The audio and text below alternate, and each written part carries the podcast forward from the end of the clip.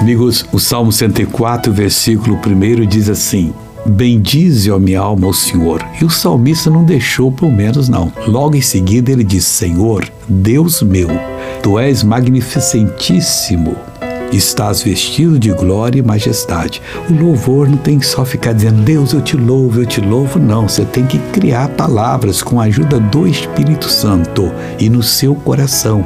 Coisas que você aprendeu na Bíblia Sagrada. Às vezes a pessoa fica o dia todo, aleluia, aleluia, aleluia, e cansa, aleluia, aleluia, oh, aleluia, aleluia. Não, não é desse jeito. Você tem que fazer um louvor, um louvor que realmente o Senhor Deus fique feliz com ele. Ele aqui diz, disse: Senhor Deus meu, tu és magnificentíssimo. Em seguida, estás vestido de glória e majestade. E continua no salmo dele. Então vamos louvar de uma maneira sábia que enaltece o nosso Deus e fica bem, né? Agora eu quero orar com você. Pai, estou orando agora por todos, ó Deus, que estão ligados comigo nesta programação. Não importa quem sejam, onde quer que estiverem. Meu Deus, eu te peço, olha por todas essas vidas.